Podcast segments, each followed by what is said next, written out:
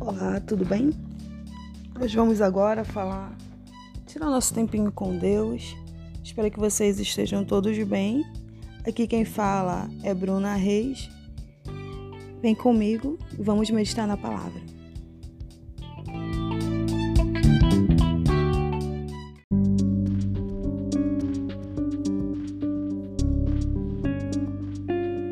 Hoje nós vamos falar sobre os sem teto, falar sobre a situação de indigência.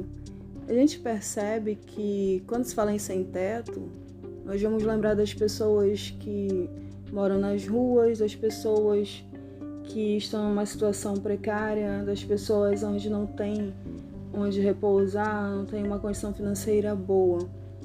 E a gente considera que os mais necessitados de todos os pobres né, são os sem teto. E que eles estão em posição de trazer uma grande honra a Deus. Como assim quer dizer que a gente vai honrar o Senhor por sermos pobres? Deixa eu te explicar. Uma situação inferior, ela possibilita que Deus coloque em grande visibilidade diante de um mundo incrédulo.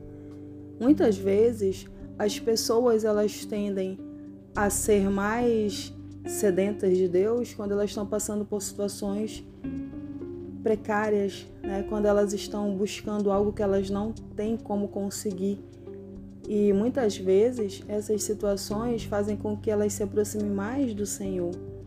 O próprio Filho de Deus, né? lá em Lucas 2, 7, a gente vai ver essa situação toda. Né? Durante alguns períodos da sua vida, como é que Jesus vivia? Vamos ver lá em Lucas 2,7 o que, que fala?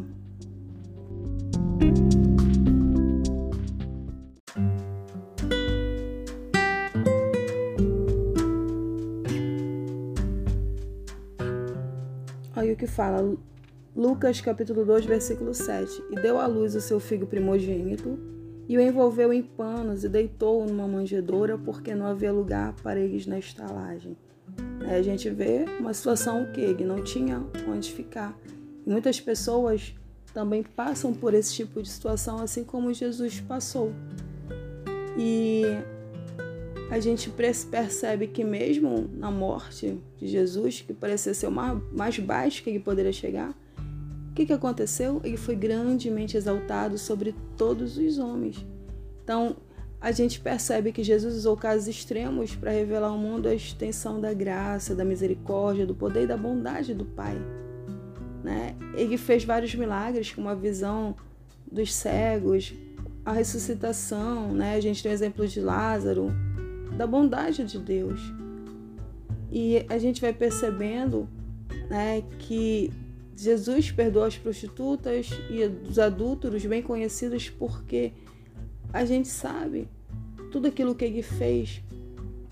Ele chamou Saulo, que foi assassino e perseguidor da igreja, para ser apóstolo. Então, todos esses exemplos, eles confirmam a promessa de Deus de aliviar o aflito de trazer satisfação aos que estão em necessidade.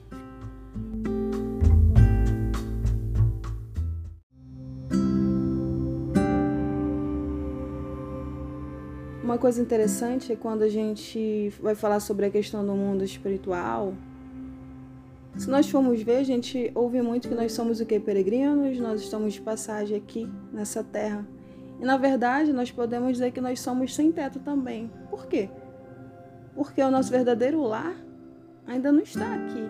Né? Não é essa casa, você pode ter uma casa, você pode ter bens materiais, você pode ter um bom emprego, você pode ter dinheiro para viajar, para comer o que quiser, mas foi um lar feito por mãos humanas.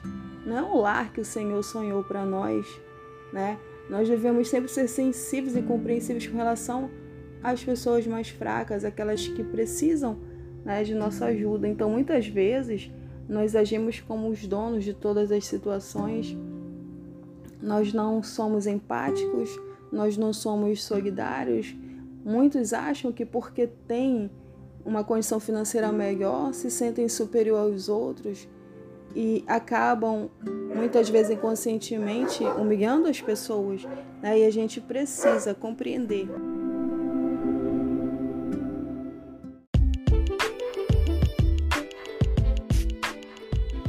Não sai daí, viu? A gente está quase terminando a nossa meditação. Fica comigo.